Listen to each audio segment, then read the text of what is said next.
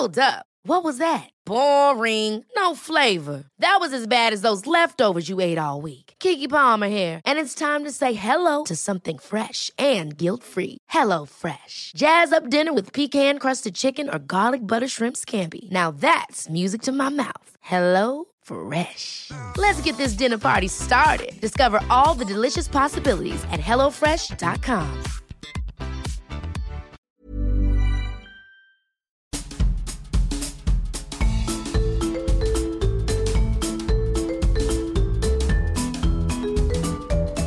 Vous écoutez le podcast de So Sweet Planet. Je suis Anne Greff et je vous propose des rencontres autour des thèmes des droits humains, de la culture et de l'environnement.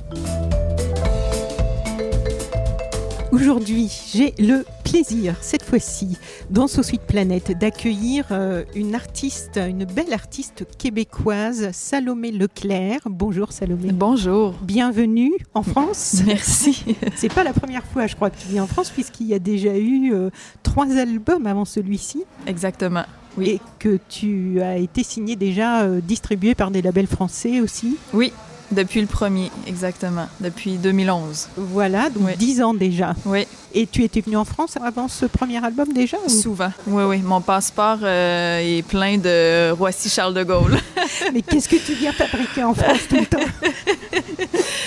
Je viens partager ma musique depuis. euh, je pense, si mon souvenir est bon, je pense que c'est depuis 2007 je- que, que je viens euh, partager. Ben, en fait, le premier festival auquel j'ai participé, c'était le festival de Montauban. C'était avant mon premier disque, donc c'est c'est clair que c'est avant 2011. J'avais pas d'album, j'étais venue euh, faire vraiment du démarchage. J'avais, je commençais à, à avoir une équipe. Par contre, j'avais un manager à cette époque-là.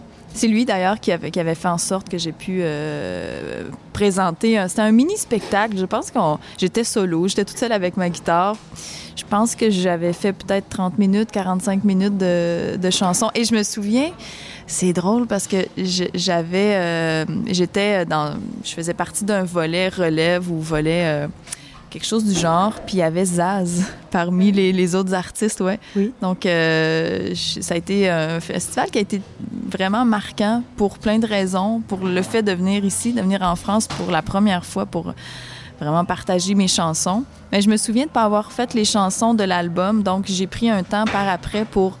C'est ça, ça doit être 2009, là, autour de ça, J'ai vu que tu avais travaillé avec Émilie Loiseau aussi. complètement. Magnifique artiste aussi, Oui. euh, Émilie Loiseau. Oui, ça, Et ça a Comment été... s'est fait la rencontre? Qu'est-ce que vous avez travaillé ensemble? Comment vous avez Ça a été tellement euh, un des c'est un des moments les plus marquants de ma carrière ça le, le fait que qu'Émilie réalise mon premier album et la rencontre s'est faite en fait j'ai eu la chance non seulement de venir au festival de Montauban dans ces années-là mais je suis venue aussi aux au, euh, rencontres qui chantent d'Astafar donc c'est vraiment le- de Francis Cabrel Exactement. Donc, c'est un, camp d'écriture.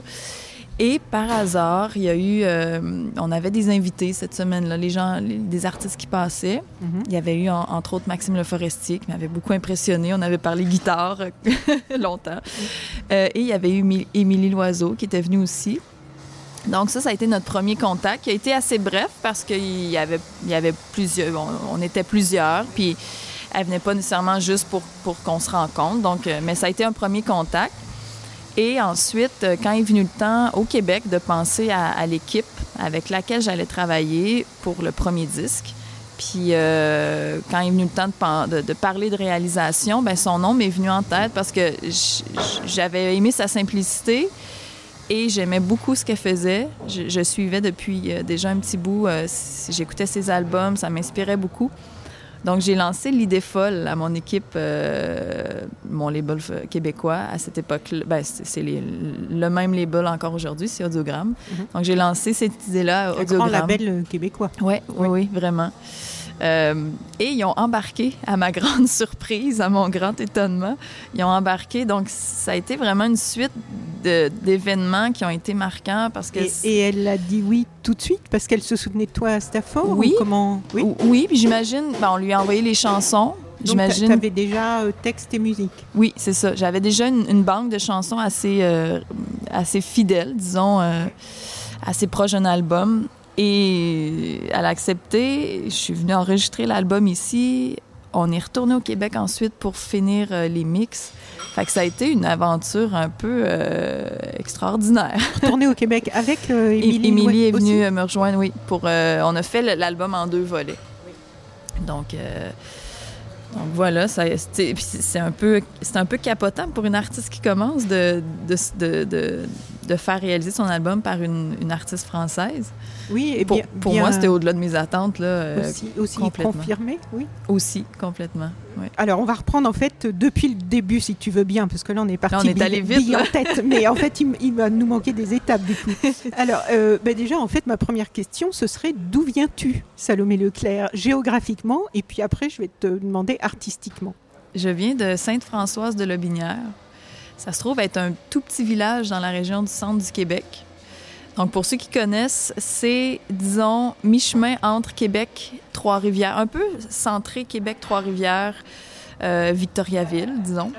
Ouais, donc c'est vraiment au centre de ça. C'est un petit village qui compte, bon, en moyenne 400 habitants par. euh, il y a 400 habitants, donc c'est tout petit. Je connais les trois villes que tu as citées, mais je connais pas ton. Peut-être que je suis passée Ben, dans ton je te village. rassure, c'est très normal. c'est vraiment très petit. C'est- on- on- disons qu'on n'aboutit pas là. euh, euh, on, on arrive là par hasard, là, par erreur peut-être. Mais toi, tu y es né. Mais moi, je suis née là. Mes parents sont encore là. Oui. Ils restent, euh, restent là dans la maison familiale. Et euh, et ma, ma parenté est là aussi. Puis ça m'arrive souvent de. J'ai besoin de ma petite dose de, de Sainte-Françoise, là, assez souvent. Je. Parce que moi, je, suis établie à Montréal maintenant, mais je Oui. retourne euh, assez souvent dans, dans mon coin. Eh oui. Mm. Et alors, donc, tu as grandi là, J'ai grandi là. ok J'ai quitté la maison pour aller au cégep. J'avais 17 ans. Donc, j'ai j'ai vécu euh, pendant 17 ans. Pendant 17 ans et je crois que tu te destinais à des études d'audiovisuel. En fait, tu voulais travailler dans la réalisation audiovisuelle, pas dans la musique. En fait, ce qui est, ce qui est intéressant, là, c'est que j'ai la musique fait partie de ma vie depuis très, très longtemps. Depuis que j'ai l'âge de 10 ans. Et pourquoi? J'ai commencé la- en jouant de la batterie parce que ben, j'ai deux frères plus vieux. Il y en a un qui jouait de la guitare, il y en a un qui jouait de la basse. Il manquait une batterie. C'est, moi qui ai hérité de, de ça. Euh, Mais la batterie était déjà là ou c'est toi qui as voulu une batterie? Mes parents m'ont acheté une batterie. Ah, Ils ont, d'accord. euh, sous, mes, sous ma demande, euh, ils, ont, ils ont plié. C'était- cet instrument, c'est parce qu'en fait, c'est la batterie, quand on n'y connaît pas grand-chose, comme moi, ça semble pas un instrument au sens où on peut pas faire des mélodies dessus, comme un piano, un violon, une guitare. euh. Qu'est-ce qui t'attirait dans la batterie? J'avais, eu la chance d'aller chez un cousin qui avait une batterie. Puis à chaque fois que je me retrouvais là, j'allais dans le sous-sol un peu en secret pour jouer du drum. Puis, puis euh, vraiment, cet instrument-là m'attirait. C'est une bonne question parce qu'évidemment, ben, c'est pas mélodique, mais moi, le, rythme a toujours fait partie de moi. Puis je pense que c'est c'était un, bon instrument avec lequel commencer parce qu'après ça, ça- cette, cette rythmique-là, je pense que ça s'est traduit dans mon jeu de guitare. Euh, donc, c'est pas mélodique, mais presque, je trouve. Puis ça me permettait surtout de jouer avec mes frères.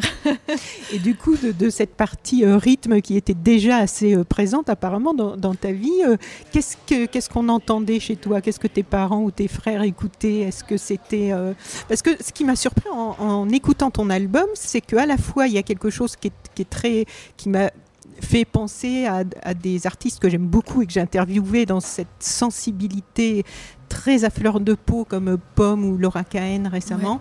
Et et il y a une dimension très rock aussi. Il y a un mordant dans, dans certains titres et j'imagine que sur scène tu dois peut-être le déployer encore euh, plus. Donc euh, qu'est-ce qui a nourri euh, tes premières émotions musicales On dirait que j'aurais plein de choses à dire là-dessus. Euh, je vais commencer par le fait que mes parents ont toujours été des, des grands, grands fans de musique. Mhm. Euh, dès mon jeune âge, ils consomment beaucoup d'albums, ils achetaient beaucoup d'albums, ils en achètent encore beaucoup aujourd'hui. Ils font, font partie des rares qui, qui tiennent encore à aller au magasin et revenir avec leur copie physique d'un album. Donc mes parents ont toujours acheté beaucoup d'albums et ont toujours fait jouer de la musique, même s'ils mettaient pas d'album. Dans la maison, il y avait toujours de la musique, il y avait toujours les... euh, et là, on- ben, quand j'ai Ils en jouaient eux-mêmes? Ils en jouaient pas, mais je pense qu'il aurait été bon.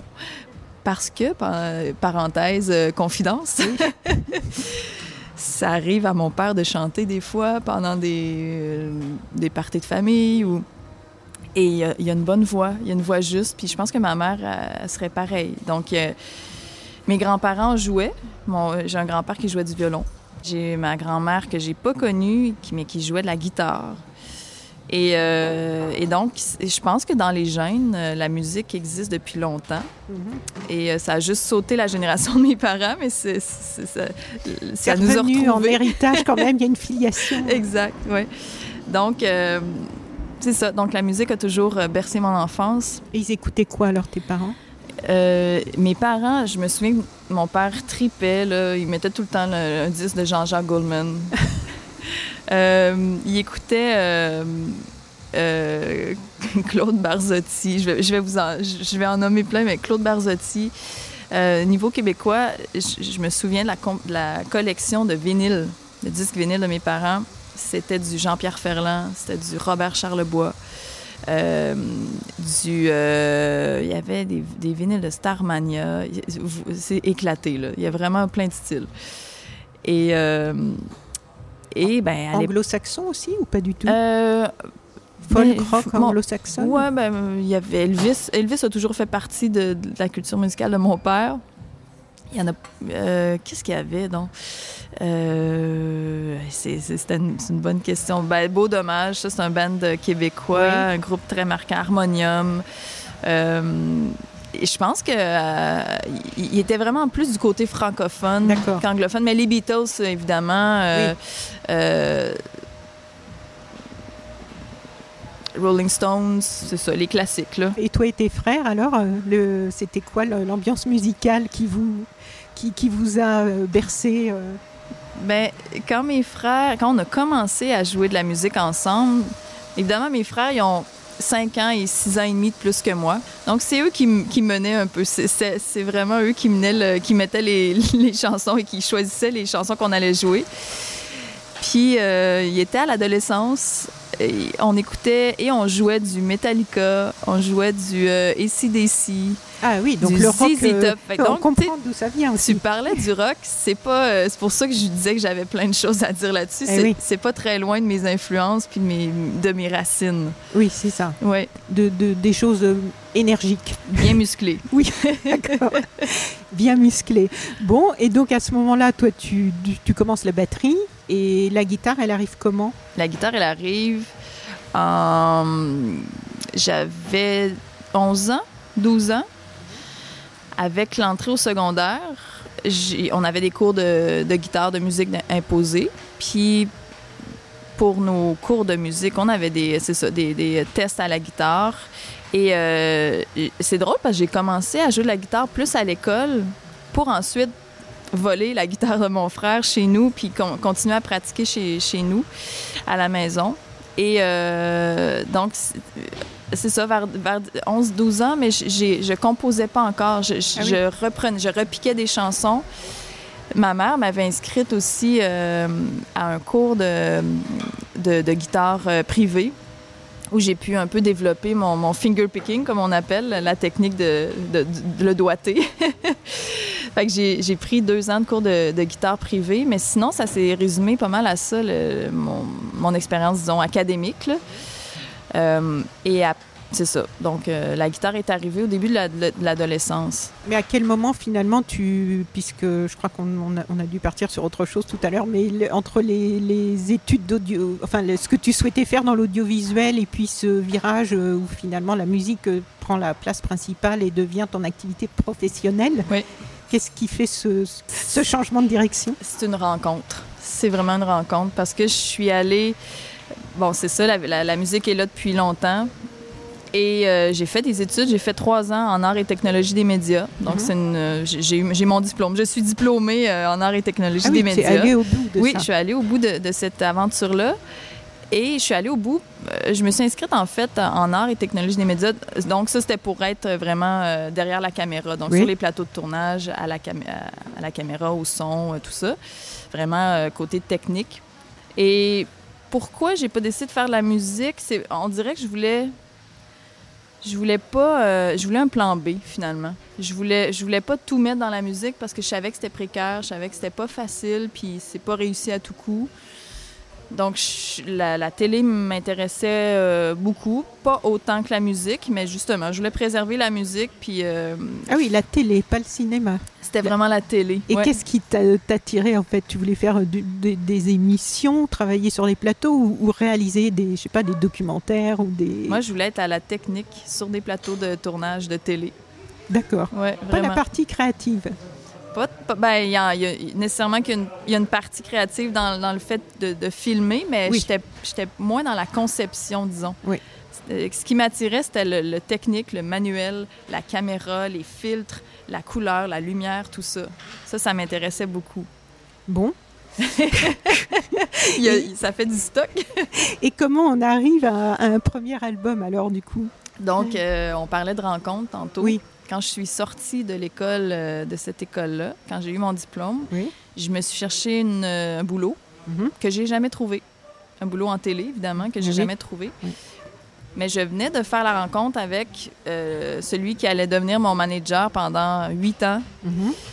Puis je trouvais que ça commençait à être intéressant parce que lui, il avait plein de contacts. Il me faisait rencontrer des gens du milieu musical. Euh, Là, tu avais déjà fait quelques scènes ou parce que pour avoir un manager, faut déjà être un peu en- embrayé sur le dans- sur les rails. J'avais, en fait, je, profitais du cégep euh, où il y avait euh, le concours cégep en spectacle. Donc, c'est un concours multidisciplinaire. Tu présentes un numéro de ce que tu veux présenter. Moi, c'était des chansons. Je- je- donc, à chaque année, quand ça revenait, je composais deux chansons de plus. Je présentais mes chansons. Puis, finalement, euh, Michel, euh, mon, mon- mon manager, Oui. mon futur manager à cette époque-là, Oui. euh, m'avait vu sur une scène de cégep en spectacle. Il était venu me parler après, puis Michel gérait à cette époque-là un certain Pierre Lapointe aussi. Waouh. Ouais, donc c'était... j'ai fait, je l'ai interviewé pour son premier album, Pierre Lapointe. C'est vrai? Oui. Ah, ouais. Ah bah oui, quel bel Quel artiste. talent, ouais. Oui. ouais. Donc, Grand nom maintenant. Euh, euh, grand nom, Oui. euh, oui, oui, un, un artiste Ah oui. établi. Dis donc, alors si son manager te, te avait senti du potentiel en toi, ça devait être euh, prometteur. C'est ce que je me disais. Oui. D'ailleurs, avec le recul, je me demande toujours qu'est-ce qu'il a bien pu trouver à mes premières prestations. Mais bon, comme tu dis, je, je pense qu'il a- il a senti quelque chose. Oui. Et euh, voilà, donc de fil en aiguille, on a rencontré Audiogramme, ma maison de disques. Euh, on a signé avec Audiogramme. Mhm. On a signé avec Tôt ou Tard, le label français Oui, qui, oui, a- oui. qui ont, euh, qui, ont, qui ont fait la promotion, pas la promotion, mais qui ont diffusé mes deux premiers disques. Oui. En disqué, mes deux premiers disques. Et, et voilà, la, la télé a juste pris, pris du recul un peu. Oui. J'ai- J'ai pris du recul avec la télé Oui. pour finalement jamais y revenir et continuer dans, dans la musique euh, à, à 100 là, à temps plein. D'accord. Donc là, on arrive au premier album, donc en 2011. Voilà. Toi aujourd'hui, euh, donc là, ton quatrième album, donc Mille ouvrages, mon cœur, euh, vient de sortir. C'est pour ça qu'on se rencontre.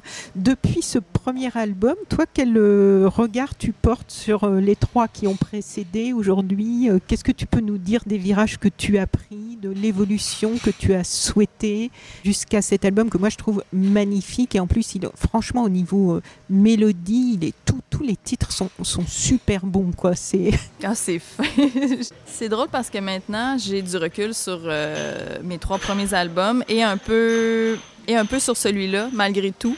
Parce que on a terminé, disons, on a officialisé le, le côté musical au mois d'août. Oui. J'ai réussi quand même à me détacher, puis j'ai fait l'exercice de réécouter les quatre albums d'affilée Oui, il n'y a pas oui, longtemps. oui. C'est super intéressant Oui. de, de voir, de voir l'évolution.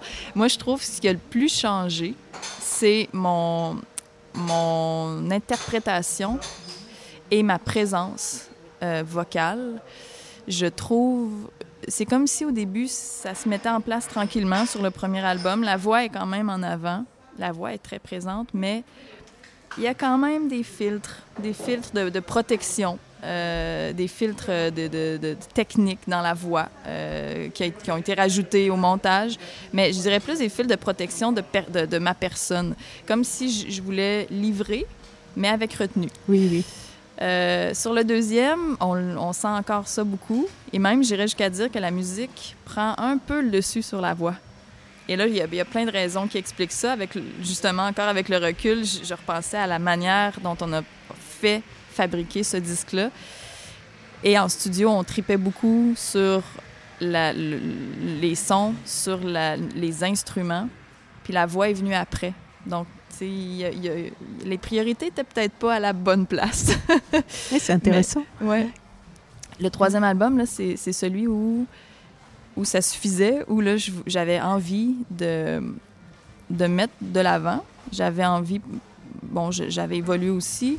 Euh, j'avais l'expérience que j'avais. Euh, Il y a une partie de moi qui voulait se révéler encore plus.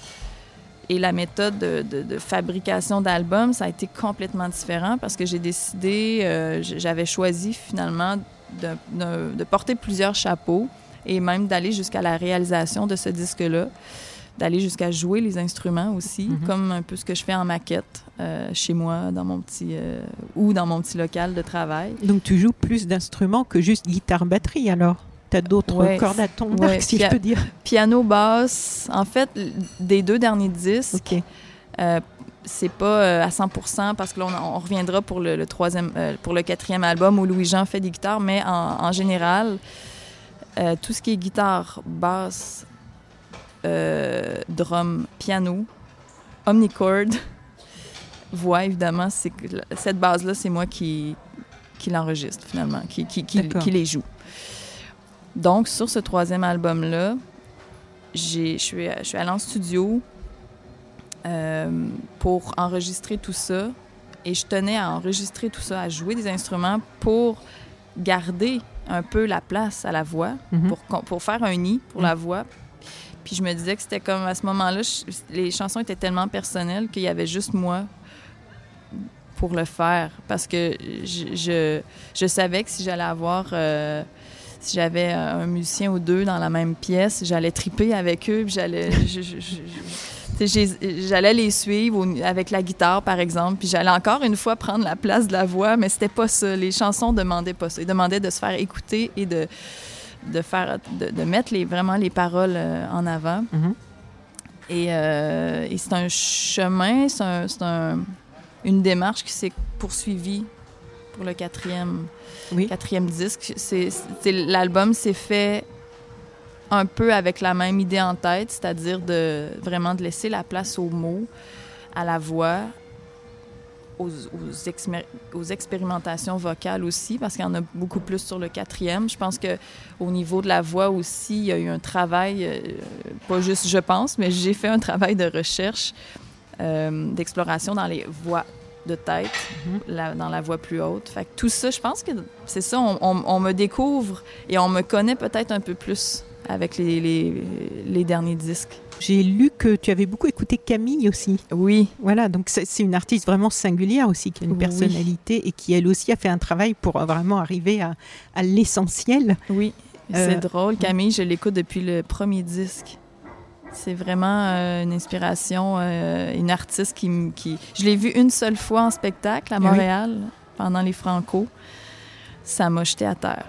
C'est vraiment... euh, une- c'est ça, une artiste que, que j'admire beaucoup. Alors sur le nouvel album là qui vient de sortir, donc Mille ouvrages, mon cœur, c'est énigmatique un peu comme titre. Qu'est-ce que D'où ça vient ce titre aussi? C'est pour euh, mille ouvrages, mon cœur. C'est, pourtant quatre, quatre petits mots euh, bien simples, mais pour moi qui veulent dire beaucoup.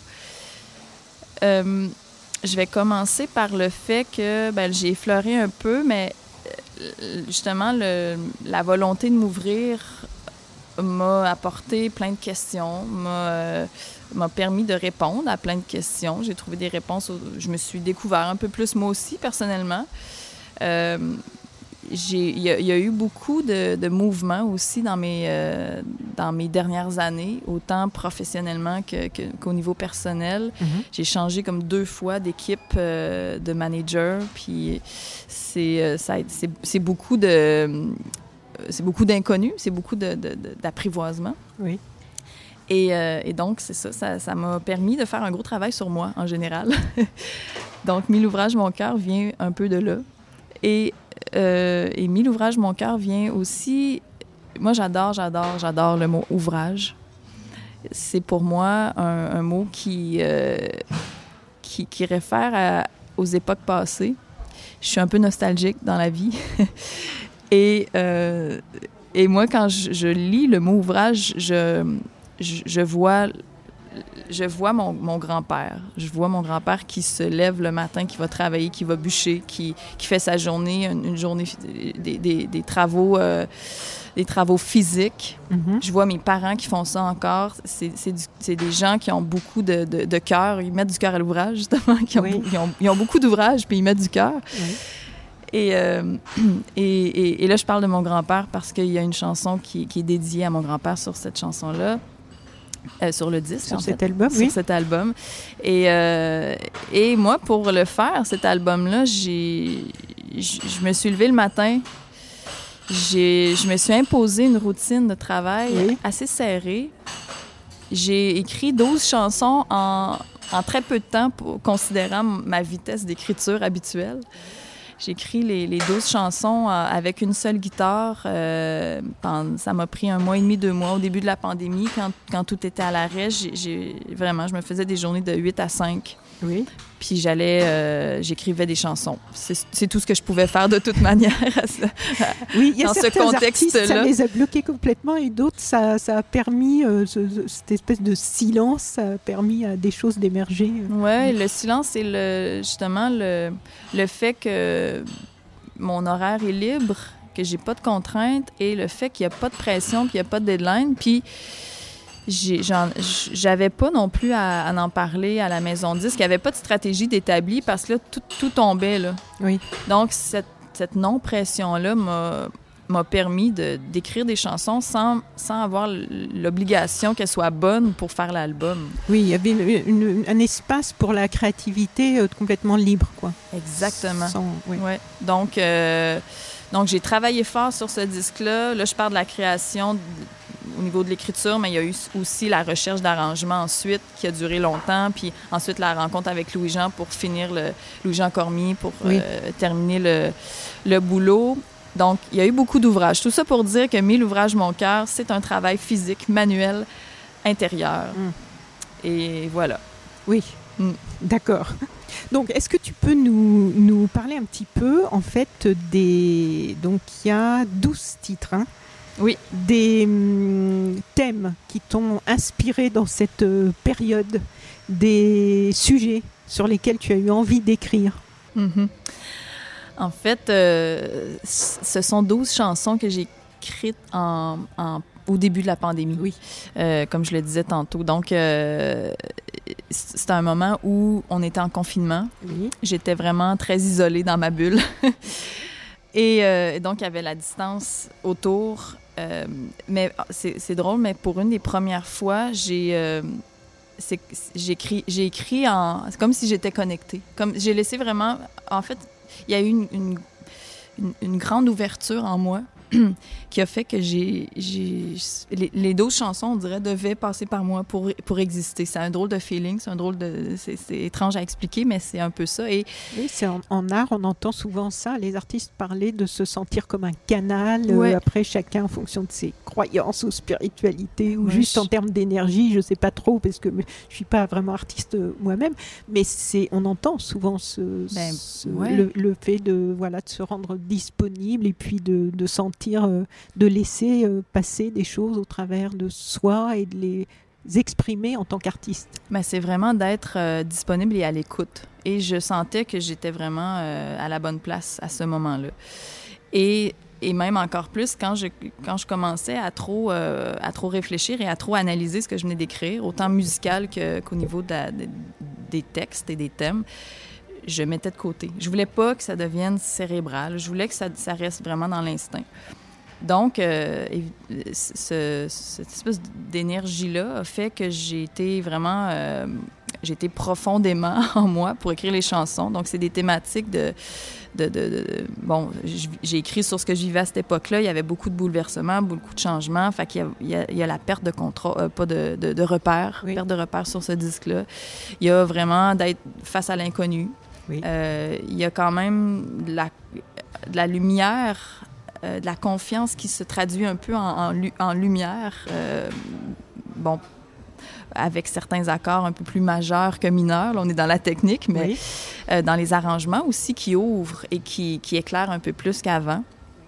Et, et, ce qui est intéressant aussi, c'est que sur ce disque-là, il y a trois chansons il y a, qui, qui, qui m'ont été vraiment inspirées par des, des sources extérieures que j'ai écrites sur des, des gens que j'ai euh, perdus, qui, qui, qui, sont décédés, euh, et donc sur la perte, sur le deuil, sur le souvenir aussi. Oui. Et là, il y a, on parle de Chaque printemps, qui est vraiment une chanson sur mon grand-père, qui est sur le souvenir en, en mémoire à mon grand-père. Euh, il y a Tes voyages, et, je voulais exprimer le deuil sur ce disque-là, mais pas de manière lourde ni triste. Je voulais qu'on garde, justement, euh, je voulais qu'on parle de ce qu'on garde d'une personne plutôt de ce qu'on perd de, quelqu'un ou d'un lien qu'on a avec quelqu'un. Donc, euh, j'ai essayé d'exprimer ça dans le positif le plus possible, dans la douceur aussi. Euh, et, il y a 12 heures plus tard, ça, je suis pas mal, euh, je suis pas mal contente de cette chanson-là qui est très très courte, qui peut même paraître euh, transitoire. Ça peut, ça peut vraiment paraître une transition entre deux chansons, mais je la considère vraiment comme une, une chanson pareille parce que 55 secondes. Oui, hein, c'est même pas une minute, c'est drôle. 12 heures plus tard, en fait, ça m'a été inspiré par l'histoire d'une de mes tantes qui me racontait qu'elle avait connu une dame en fin de vie qui, en fait, les, les huit derniers mois de sa vie, inversait le jour et la nuit. Et ma tante allait voir cette personne-là, et la, était, en fait, qui était sa belle-mère, la mère de, de, son conjoint. Mm-hmm. Et euh, la dame en question, elle, comprenait jamais parce qu'elle se demandait pourquoi les gens venaient la voir la, nuit. Elle était couchée, elle n'était pas prête. Puis il y avait quelque chose de fascinant là-dedans. De Mais vraiment... elle ne voyait plus le jour et la nuit? Non, en fait, c'est qu'elle, elle, se croyait le jour, elle se croyait la nuit, et la nuit, elle se croyait le jour. Même s'il y avait la lumière. Même s'il y avait la lumière, c'était une, forme de démence un peu, mais vraiment, elle inversait les. J'imagine que sa chambre euh, était petite aussi, faisant en sorte que bon, elle était coupée un peu de l'extérieur, de la vie extérieure, mais vraiment, elle mêlait le jour et la nuit. Donc, euh, donc, je trouvais ça tellement intéressant. Puis, c'est une des premières fois où quelqu'un me racontait quelque chose et je décidais assez vite d'en faire une chanson. Voilà, donc c'est, ce sont des chansons qui sont, euh, bon, avec des thématiques très, euh, très universelles, mais à, à, la fois très personnelles aussi. Oui. On peut peut-être parler de. On n'aura pas le temps de faire tous les titres, mais euh, quelques. Alors, celui qui est sorti en single, c'est La vie parfois. Oui, c'est ça. Premier single. Alors, est-ce que tu peux nous en parler? Parce qu'il y a aussi un clip donc, qui va avec, qui est euh, très beau et très étonnant aussi. Oui. Est-ce que c'est. Bah, raconte-nous, si tu veux bien, comment il est né ce clip? Est-ce que c'était ton idée? Est-ce que tu peux nous expliquer un petit peu ce qui s'y passe? Euh, C'est l'idée géniale de, de, la réalisatrice du clip, c'est Frédéric Bérubé. Euh, moi, en fait, cette chanson-là, c'est une chanson que j'ai vraiment que j'ai composée pour moi, pour me espèce de, pour me rassurer, pour euh, pour me comme comme si je voulais avoir un petit baume sur mes, blessures à ce moment-là.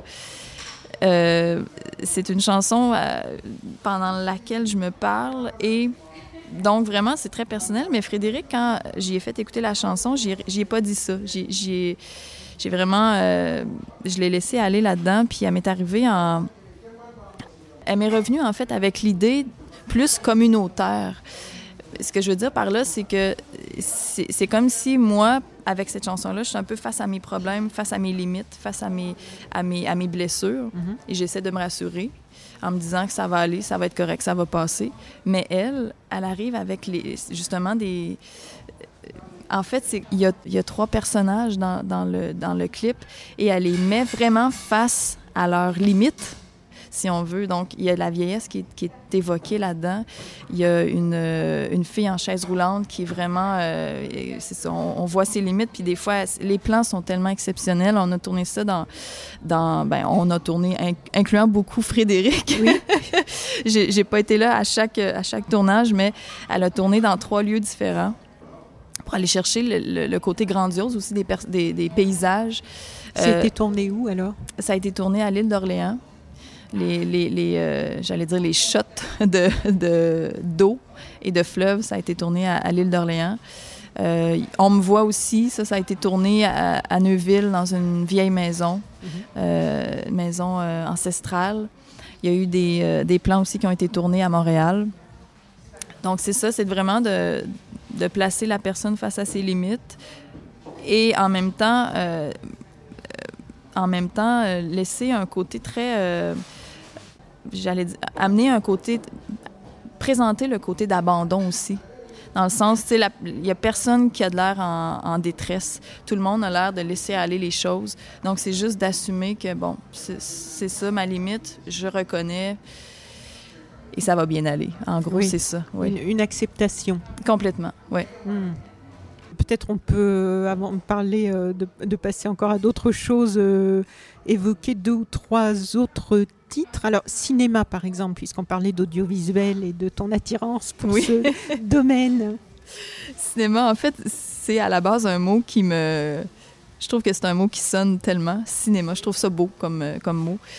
Cinéma, ça fait partie des chansons qui sont qui sont plus c'est plus une, chanson qui évoque la fuite le, aller se retrouver intérieurement.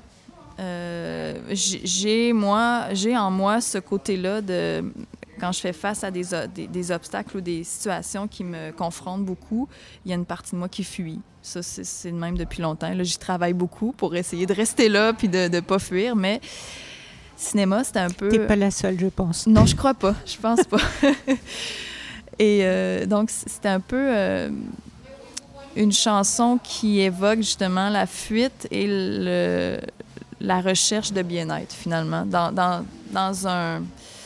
La recherche de bien-être dans la nuit, la recherche de bien-être. Euh, mais tout est très imagé, là. Tu sais, je, je vais pas. Euh, je m'exile pas la nuit pour aller euh, dans le centre-ville. tu sais, c'est pas ça du tout, là. Mais c'est vraiment plus le côté imagé de, de la fuite, ouais. Et rue Messier, c'est où cette rue Messier? C'est mon ancien appartement. C'était sur euh, la, belle rue Messier du plateau Mont-Royal à Montréal. Bel endroit, ce plateau Mont-Royal. Oui, j'adorais ça. Je suis restée là dix ans. Euh, donc, euh, encore là, je parlais de, perte de repères et, d'inconnus. Ben, ça, c'est quand j'ai déménagé, quand j'ai récemment déménagé de la rue Messier. C'est de laisser derrière tout ce qu'on a bâti en amenant avec, avec nous l'essentiel. On est fait de je suis fait de, de c'est de laisser la routine aussi, tu sais, euh, c'était de laisser mes habitudes puis d'en recréer ailleurs. Mhm. Oui, encore le changement de repère. Complètement. Mhm. Donc, euh, donc c'est ça. C'est en gros, c'est la c'est le départ. OK. Avant de passer à autre chose, est-ce qu'il y a, toi, un titre euh, encore de, qui te tient particulièrement à cœur et duquel tu souhaiterais parler? Il y a un titre, moi, qui, il y a un titre, moi, que j'aime beaucoup. C'est Tes yeux à Barcelone. Mhm. Euh, et, c'est le fun, je trouve, musicalement, parce que ça apporte quelque chose de différent dans ce que j'ai déjà fait, au niveau des arrangements, au niveau de la, de la, sonorité, euh, au niveau de la voix aussi, qui est. Qui est qui a, il y a, comme une délivrance, il y a comme un, une. Euh, euh, un débit, c'est ça, c'est le mot que je cherchais, c'est un débit plus rapide que ce que, ce que je fais habituellement.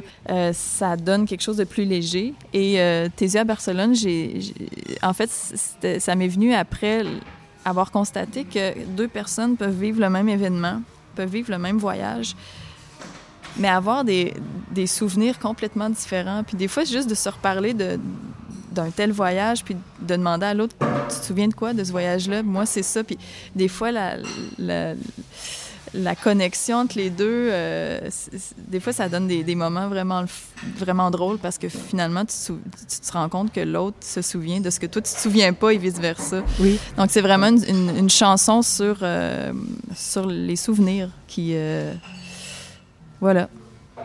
OK. Est-ce que dans la vie en général, pas que dans la musique, du coup, est-ce qu'il y a des sujets qui te tiennent particulièrement à cœur? Ben, je suis assez nostalgique. Je me rends compte que le, passé existe beaucoup dans mes chansons. Puis même, des fois, je me mets au défi de ne pas écrire au, passé, d'écrire au présent ou au futur. Ça donne des chansons qui sont teintées par le passé, mais qui... Ça donne quelque chose de vraiment intéressant des fois. Et ça change des fois l'angle d'écriture pendant l'écriture. Ça, c'est intéressant. Alors, So Sweet Planet, c'est aussi beaucoup euh, le sujet des droits humains et de l'environnement. Quelle est la place euh, de la nature dans ta vie?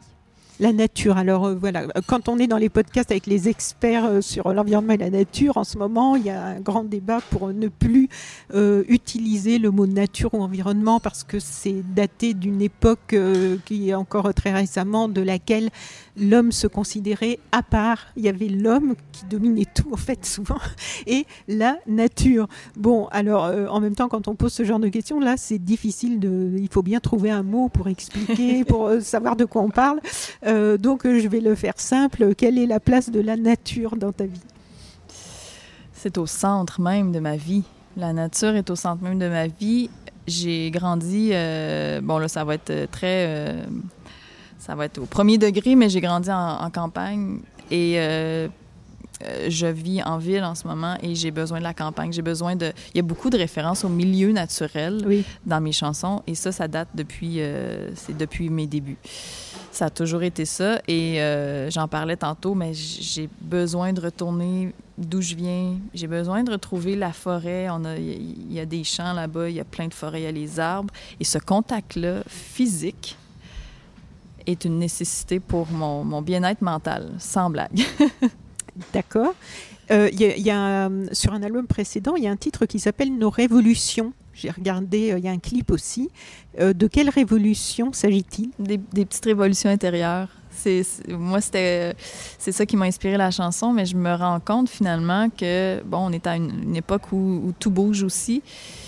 Et ça peut être interprété aussi par une révolution de, de, grands mouvements. Puis je trouve ça intéressant parce que en même temps, ça reste des chansons qui sont très ouvertes dans, dans la thématique, puis qui permet justement de, on peut se les approprier euh, comme, comme on le souhaite, comme on, comme on veut. Euh, et, voilà. On va peut-être dire quelques mots de la photo aussi, qui a mhm. une place dans ta vie, je crois. En fait, ben, c'est pas pour rien que j'avais décidé de faire des études en, art et technologie des médias et en caméra, euh, parce que justement, le visuel m'intéresse beaucoup. Euh, la lumière m'intéresse beaucoup, la couleur de la lumière, puis ça, ça se... Je m'en rends compte en ce moment dans ma passion. je ne l'ai pas développé encore beaucoup, mais j'ai l'impression que si j'avais un peu de temps puis je m'y mettais vraiment, j'aurais... Euh, c'est une passion qui se développerait beaucoup. J'aurais, en fait, ça deviendrait une, grande passion, la photo. J'ai des livres de... j'ai un livre de en fait, qui, qui euh, comment dire, qui aide à faire des bonnes photos avec un cellulaire, avec un iPhone.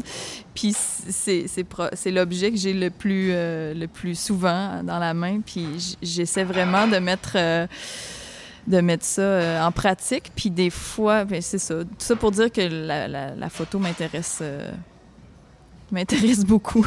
D'accord. Et avant de terminer, tu m'as dit aussi que tu qu'il était possible qu'à un moment tu te consacres un peu plus à la musique juste instrumentale. En fait, la musique, quand j'écris une chanson, c'est la musique qui vient en premier. C'est la musique qui est, là, qui, arrive plus naturellement que le, que le texte. Et ça me surprendrait pas, euh, parce que dans, dans, mon ordinateur aussi, j'ai plein de fichiers avec juste des, des musiques sans texte. J'aillerais pas ça, je pense, euh, euh, débuter un projet vraiment qu'instrumental. Je pense qu'il y aurait quelque chose là. Ça me permettrait peut-être même d'aller plus loin, euh, de sortir du cadre de la chanson. Pardon, de sortir du cadre de la chanson. Et ça, ça m'amènerait probablement. ça, ça, me permettrait d'ouvrir des nouvelles portes. Genre, je, suis certaine de ça. Bon, je pense qu'on va. On va pouvoir conclure sur, ce, sur ces nouvelles sur portes ces bruits. qui s'ouvrent.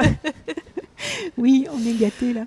Sur, les, sur ces portes qui s'ouvrent, ça me semble pas mal. On va euh, quand même rappeler, euh, moi je vais mettre alors euh, sur la page, sur le site Sweet Planet, je vais mettre un petit player pour écouter le mm, nouvel album. Je vais vous mettre les liens sur la description, dans le texte de description du podcast pour aller regarder le clip, le dernier clip, et puis quelques clips plus anciens et aussi les liens pour aller euh, vers les pages des comptes de réseaux sociaux de Salomé Leclerc et vers son site internet.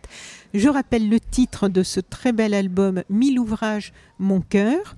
On rappelle le label. Yotenka. Voilà, en France. Donc euh, maintenant, on espère que tu vas pouvoir revenir pour des dates, pour des scènes en 2022 peut-être. Ah, ce serait avec beaucoup de plaisir, j'espère. Voilà, on a bien hâte de voir ce nouvel album euh, sur scène. Il y a des dates évidemment euh, au Québec, mais là on va laisser nos amis québécois aller voir sur ton site. Euh, eux, ils, ils sauront se, se retrouver, euh, puisqu'il y a des dates à partir du mois de novembre de, de scène Voilà. au Québec. En tout cas, un grand merci pour ce temps euh, que tu nous as accordé euh, avec les quelques complications que nous avons eues techniques, mais euh, on s'en sort. Exactement. Merci à toi, vraiment. Ça m'a fait super plaisir de te rencontrer, donc je te souhaite un très, une très bonne continuation et euh, un bel accueil, euh, j'espère, pour cet album euh, en France. Au Québec, tu es déjà euh, bien connu maintenant. C'est oui, c'est bien parti. En France, un peu aussi, mais on espère que ça va encore euh, prendre de l'ampleur. Je le souhaite aussi. Voilà, merci beaucoup. Au Merci. revoir. Au revoir. Chères auditrices, chers auditeurs, si vous avez apprécié ce podcast de So Sweet Planet, n'oubliez pas de lui mettre un avis favorable sur votre application de podcast. Pour plus d'informations sur les droits humains, l'environnement et la culture, vous pouvez suivre la page So Sweet Planet sur Facebook. Enfin, n'oubliez pas de vous abonner gratuitement, soit à la newsletter sur le site sosweetplanet.com, soit au podcast sur votre application de podcast pour être informé des prochains podcasts de So Sweet Planet mis en ligne. À bientôt.